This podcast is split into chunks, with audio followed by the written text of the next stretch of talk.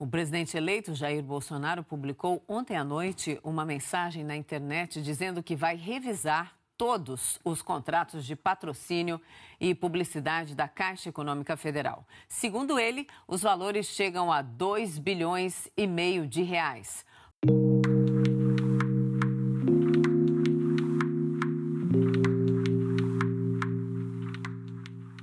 O futebol brasileiro vive um momento importante na sua história. Enquanto dois clubes fazem contratações milionárias e outra dúzia se sustenta com altas cifras de direitos de TV, muitos lutam para buscar um espaço de protagonismo nesse bolo. E os clubes baianos? Onde se encaixam nesse cenário? Qual o impacto que a mudança na economia brasileira pode causar em Bahia e Vitória? É isso que vamos discutir a partir de agora. Tome um pouco de números e chá comigo.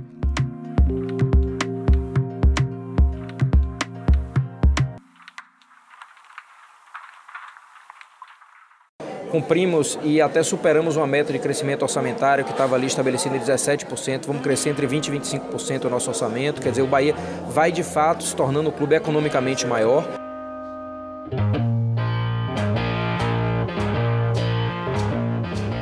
Será um ano extremamente difícil. Né? Nós teremos uma redução drástica do nosso orçamento. Empréstimos ou publicidade, se pegar publicidade, se gasta em publicidade, como ele disse, pode ser você com um centésimo do que foi gasto, de repente, numa direção, você faz uma coisa 100 vezes melhor e mais produtiva socialmente na outra direção. Esse último que você ouviu foi o novo ministro da Economia, o Paulo Guedes, já que o governo Bolsonaro vai rever todos os contratos de publicidade das estatais, incluindo, claro, os clubes de futebol. Bahia e Vitória recebem da Caixa Econômica Federal um valor base de 6 milhões de reais por ano cada um, mas esse valor pode chegar até 9 milhões e meio com algumas bonificações. Os dois renovaram com a Caixa em abril do ano passado, mas esses contratos se encerraram em dezembro. Você deve ter visto o Bahia e Vitória usarem a marca da Caixa nas camisas nos primeiros jogos da Copa do Nordeste, mas isso normalmente é uma cortesia dos clubes com seus patrocinadores. O banco já pediu que as equipes que possuíam contrato até o fim do ano passado retirem a marca de seus uniformes. A tendência é que esses vínculos não sejam renovados. E agora? Qual vai ser o caminho? Para me ajudar nessa discussão, convidei Marcelo Barros, que tem MBA em Finanças pela Universidade de Golden State, nos Estados Unidos, comandou a Secretaria de Administração do Estado da Bahia e também foi diretor financeiro do Esporte Clube Bahia na gestão Marcelo Santana. Hoje ele é sócio da Footway, que é uma empresa de gestão de carreira, marketing esportivo e assessoria financeira para atletas e treinadores. Marcelo, qual o impacto da saída da Caixa Econômica Federal das camisas dos clubes baianos? Elton, é, esse impacto realmente, dependendo do orçamento do clube, é bastante significativo. No caso do Bahia, como o orçamento, as receitas vêm crescendo ao longo do tempo, me parece que já não é tão significativo quanto seria há dois ou três anos atrás, quando a gente pela primeira vez fez o contrato com a Caixa. Mas no caso do Vitória, como de fato a, a receita dele deve diminuir de, de direitos de transmissão, me parece que é preocupante. É, a Caixa já vinha, eu já havia notado isso, é, numa linha de tornar os recursos assim, mais espalhados entre os clubes, e por isso os valores já não estavam crescendo mais como cresciam antes. E eles também já vinham colocando algumas, é, alguns gatilhos de metas que os clubes tinham que atingir, o que fazia com que também já não fosse possível se conseguir o valor total que era contratado. Então, se eu não me engano, acho que no, no, no último ano a gente tinha um, acho que 20 a 30% da receita, eu não me lembro exatamente o percentual, já era condicionada a atingir essas metas. Para trazer uma segunda opinião, eu convidei para participar desse episódio o jornalista Bruno Formiga, ele que é comentarista do esporte interativo nos canais TNT e Space e já participou de muitas competições envolvendo Bahia e Vitória. Até por ser cearense, acompanha com mais intensidade a vida aqui dos clubes do Nordeste. Bruno, como você vê essa possível saída da Caixa Econômica das camisas dos clubes baianos e qual impacto né, que esse fim de contrato pode causar nos dois? Bem, vamos lá. Acho que a, a saída da Caixa tem um impacto, porque você tinha ali uma garantia, já era um parceiro relativamente antigo, porém, Bahia e Vitória não tem no patrocinador Master a principal fonte de receita, né? São dois clubes que dependem muito da cota de TV. Inclusive a cota de TV do Bahia, por exemplo, depois da assinatura com o Esporte Interativo, teve um levante aí importante. Então acho que mais do que um alerta, a saída da Caixa talvez gere oportunidade. Porque o acordo da Caixa com, com o Bahia, por exemplo, vai lá, você tinha o último acordo aí era 6 milhões, podendo chegar a 9 milhões e meio com premiações. Convenhamos, para aquilo que é exposto para a marca Bahia, não é um valor inatingível com outro acordo. Por exemplo, na iniciativa privada, vai. Então, acho que mais do que um cenário desesperador, acho que é um cenário de oportunidade. E repito, não é a principal fonte de receita nem de um nem de outro. E você concorda com empresas estatais patrocinando clubes de futebol que, em tese, são organizações sem fins lucrativos? Bem, eu não vejo problema nenhum em estatal patrocinar o esporte de uma maneira geral e especificamente o futebol. É, você tem, por exemplo, a caixa com vários produtos que interessam a um nicho de mercado, que tem um target específico. É, você já teve, como a Petrobras teve com a Lubrax, um patrocínio muito grande e duradouro com o Flamengo e que também tinha um alvo específico. Então, acho que se isso for justificado, é, você tem um orçamento específico para publicidade e propaganda, para marketing. E se você tiver uma justificativa, mostrando que ali você tem um público específico, uma exposição que no final das contas acaba sendo um marketing muito mais barato do que se eu comprasse um outro tipo de mídia ou patrocinasse, um outro tipo de, de evento ou, de, de situação. Então eu não vejo problema nenhum. Eu acho que isso está previsto, inclusive, é, nos estatutos. Então eu acho que essa questão ela, é, ela é bem resolvida quando ela é bem justificada. Né? É, o, banco ele público, ele tem seus interesses de mercado. A Caixa tem produtos, o Banco do Brasil tem produtos. Então, esses produtos precisam estar expostos. Né? As marcas precisam concorrer, porque os bancos públicos têm concorrentes é, e não querem perder mercado. Então, eu não vejo problema nenhum.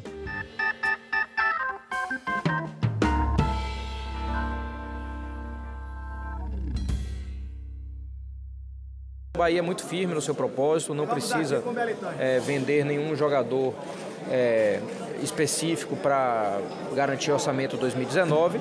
Lógico que a gente está sempre valorizando o nosso atleta, cuidando dele, cuidando da cabeça, do momento de cada um. Então, é, não tem preço para algo que não está à venda, mas se naturalmente chegarem propostas, por qualquer jogador do clube, essas propostas vão ser analisadas.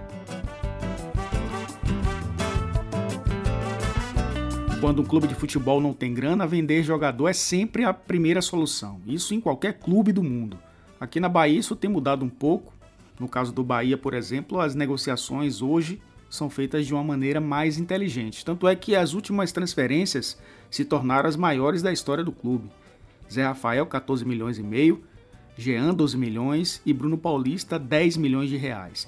Isso faz com que o Bahia até pense com mais racionalidade em vender Ramires que é a grande joia do clube no momento. O Vitória vendeu David ano passado por quase 7 milhões de reais, mas a crise financeira e uma possível saída da caixa já faz o clube pensar em negociar mais um jogador. E a bola da vez é Lucas Ribeiro, que inclusive integra a seleção brasileira sub-20 com Ramires do Bahia. Mesmo sabendo que os direitos de televisão ainda são as maiores fontes de receita, a venda de atletas vai ser a solução para igualar ou superar a grana que esses clubes recebem com o patrocínio master com a palavra, Marcelo Barros e Bruno Formiga. Elton, eu acredito que a, a, os direitos de transmissão ainda vão continuar sendo muito importantes, sim, mas eles também vão se ficar mais pulverizados. Eu, a gente tem visto aí é, empresas internacionais entrando no mercado brasileiro e fazendo uma disputa já bastante dura com os que estavam estabelecidos aqui do, do mercado local, do mercado nacional. Então eu acredito que ela vai se pulverizar, mas ao, mesmo tempo também vai crescer. até porque com a internacionalização, né, a globalização do futebol, o, o campeonato brasileiro certamente é um produto atrativo e, e a, os direitos de transmissão internacionais vão passar a ter valor também bastante significativo. Com relação a direitos de, ah, perdão, a venda de atletas, isso vai ser é, diretamente consequência da competência que o clube vai ter na sua divisão de base e nas suas contratações. O, uma política que o Esporte Clube Bahia tem feito desde a gestão anterior e que tem sido mantida agora, que é trazer jogadores é, bastante jovens, mas já em, em, perto da fase profissional, na faixa dos 19 a 23 anos, me parece que é um, um, uma estratégia inteligente. É, veja aí, por exemplo, os resultados de venda que o Bahia tem feito com o Zé Rafael, é um dos maiores exemplos. Então, é, vai depender da competência realmente da sua divisão de base.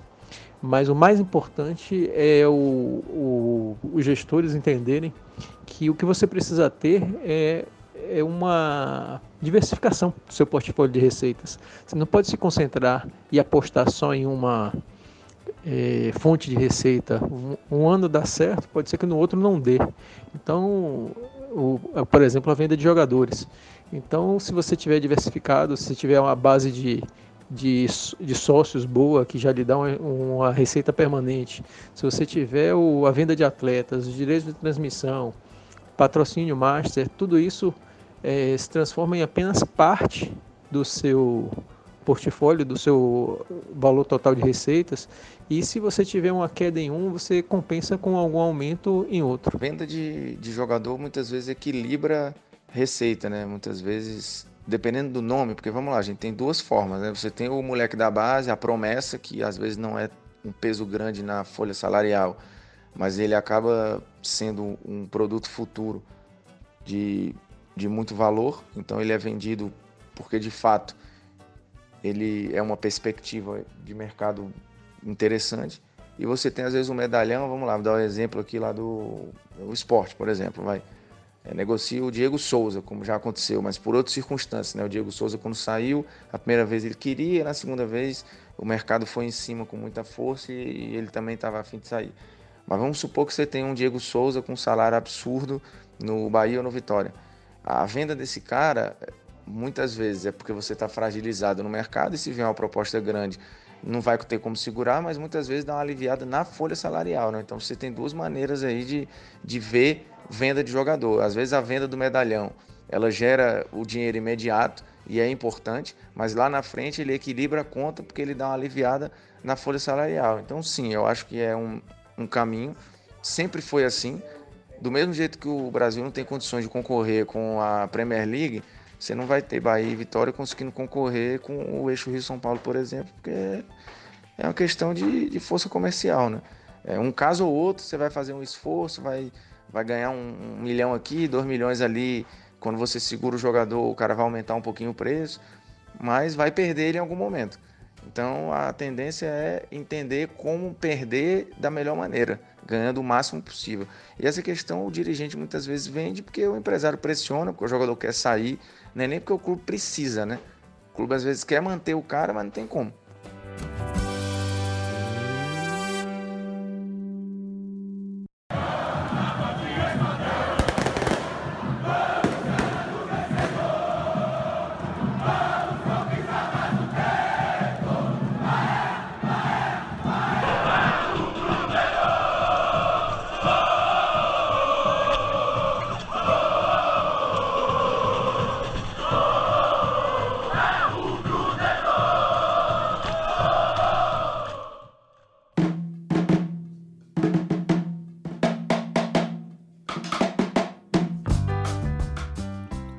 Os planos de sócios se tornaram uma alternativa de receita muito boa para os clubes.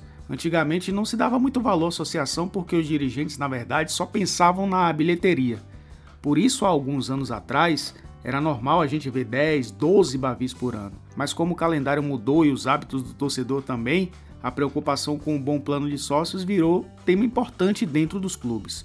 Só que demorou da coisa pegar porque o baiano não tem cultura associativa. E é normal, porque estamos acostumados com opções de lazer praticamente gratuitas. Esse cenário, inclusive, fez com que Marcelo Santana, então presidente do Bahia, desse essa declaração em 2015. Quando o cara deixa de ir para o jogo do Bahia, o torcedor, e ele vai para a praia, a praia é um rival do Bahia. É um grande rival que a gente tem em Salvador. Você trocar o domingo, 4 da tarde, a praia, para ir para um estádio. O Bahia tem comemorado o crescimento de seu plano de sócios. Já são mais de 16 mil com acesso garantido. Enquanto isso, o Vitória vive uma estagnação muito preocupante. Mas existem outros fatores que influenciam na cultura associativa em Salvador? Na minha opinião, é, são dois os fatores principais, sendo que um vem antes, que é o fator da legitimidade. Hoje, a torcida do Bahia acha, se, se sente dona de fato do clube e por isso hoje ela está disposta a bancar as propostas do clube através do, da associação. No passado isso não era verdade, então era difícil você querer que a, a torcida viesse em massa. Então ela só, viria, só vinha quando tinha algum interesse que fosse, que era por exemplo o, o ingresso imediato no estádio antes da, da intervenção. Aí por isso até teve um plano na época de que você podia entrar direto no estádio que, que funcionou com um certo grau de sucesso. Mas para o torcedor fazer o, a associação é, em massa, ele precisa sentir legitimidade.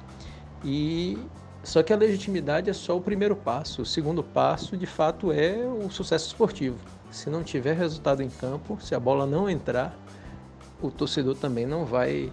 É, ele começa a achar que as, os recursos que está disponibilizando estão para o clube estão sendo mal utilizados. Então, o objetivo do clube, o objetivo do torcedor é ter o sucesso esportivo.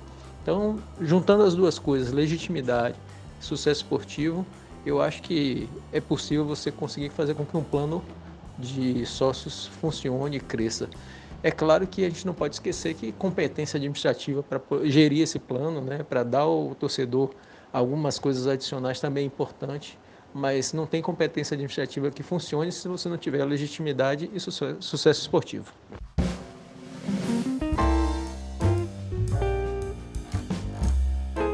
A associação também traz algumas receitas agregadas, que são as vendas de produtos licenciados. O Bahia inaugurou sua loja oficial em dezembro, na Arena Fonte Nova, e faturou no mês o que esperava arrecadar em três meses. É uma ordem que tem crescido, mas que ainda está tentando encontrar a sua fórmula ideal. É, se a gente pegar aí dois últimos exemplos de planos de sócios que deram uma guinada, por exemplo, Ceará e Fortaleza, no ano passado, mas isso estava muito atrelado a resultado. Então esses planos, ou os planos, no Brasil eu diria, alguns clubes têm conseguido dar uma estagnada, né? Se você olhar hoje os planos do Grêmio, do Inter, é, do Palmeiras com o Avante, o próprio Flamengo, a coisa assentou. Só que ela explodiu porque os resultados vinham e se mantiveram. Se você não tem competitividade, você está afastando esse público do estádio, ele não vai ter muita razão para se estapear por, ingresso ali. Porque hoje, Flamengo, Palmeiras, esses clubes que têm planos de sócios com sucesso, o que, que estimula o torcedor a estar tá no plano? É acesso ao estádio, ou facilidade a ter esse acesso, prioridade a ter esse acesso. Então, na disputa por ingresso, o sócio tem vantagem. Isso não tem acontecido é, por exemplo, com Bahia e com Vitória, porque a taxa de ocupação no estádio ela não é altíssima. Então, assim, o cara que não é sócio, ele vai conseguir entrar no jogo. É, quando é que o estádio vai estar cheio? Quando é que essa procura vai ser absurda? Quando os times estiverem muito bem. Então, se você olhar lá o gráfico, provavelmente os meses é, de maior adesão e de manutenção são os meses em que os clubes estão competindo em alto nível. Ali, vai lá, é, reta final de Copa do Nordeste, quando um ou outro está bem, é, uma parte do brasileiro, quando um ou outro está bem. Então não vai ter segredo assim. Ou você barateia e dá outros benefícios é, e se reinventa olhando para o seu público e entende que beleza, eu vou me desvincular do resultado do meu clube e vou tentar entregar outras coisas para o sócio aqui, que é para o cara vir independente do clube estar tá bem ou mal. Ou não vai ter jeito, você vai ter que esperar o time estar tá bem para atacar o plano de sócio. E para o time estar tá bem, a gestão vai ter que estar tá em dia e aí é um trabalho de médio e longo prazo. Assim, por exemplo, Ceará e Fortaleza é cíclico. O Ceará tem ido bem porque o time está competitivamente bem. É, o Fortaleza chegava à reta final lá de Série C, é, quando a ocupação ficava maior ainda, o time estava muito bem na Série C, o plano ia bem. Aí na Série B do ano passado explodiu porque o time voou o, o ano quase todo, mas ainda é muito atrelado a resultado. Não tem muito jeito não. E não é só Bahia e Vitória não, né?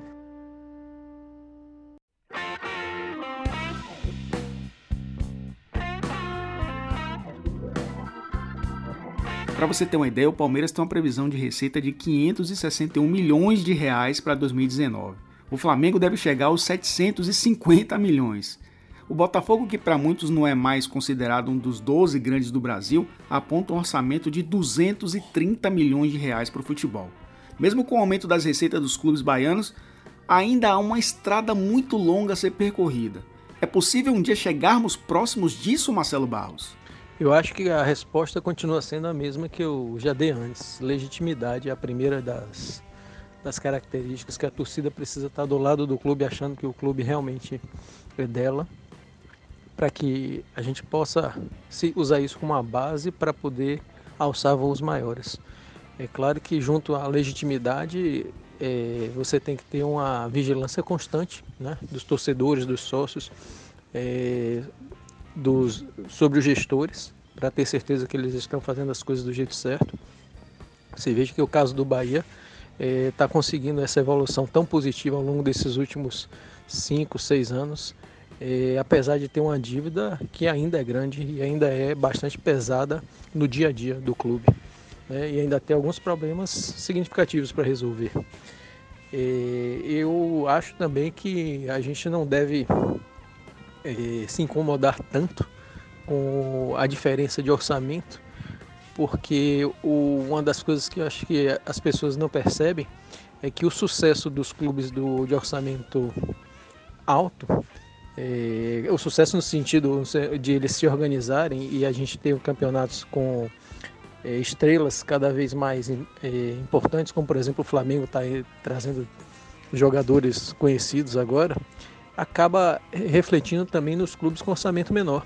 E você acaba é, tendo interesse da mídia internacional sobre o Campeonato Brasileiro, o que vai fazer com que as pessoas conheçam mais os clubes é, com orçamento menor, como é o caso do Bahia, como é o caso do Atlético é, Paranaense, como é o caso é, do esporte, como é o caso é, da Chapecoense. E à medida que esses clubes vão devagarzinho é, uma vez ou outra conquistando algum título, alguma evoluindo né, na, na disputa, e certamente eles vão ter capacidade orçamentária aumentada é, à medida do que o tempo passa e à medida que o, ficam mais conhecidos. Em suma, o que eu quero dizer é que o, o, não é de todo mal você ter grandes clubes no Brasil é, tendo sucesso, porque esse sucesso acaba podendo, se, se os clubes de, de orçamento de tamanho médio é, souberem se organizar e trabalhar de maneira adequada, acabam também se beneficiando de alguma forma.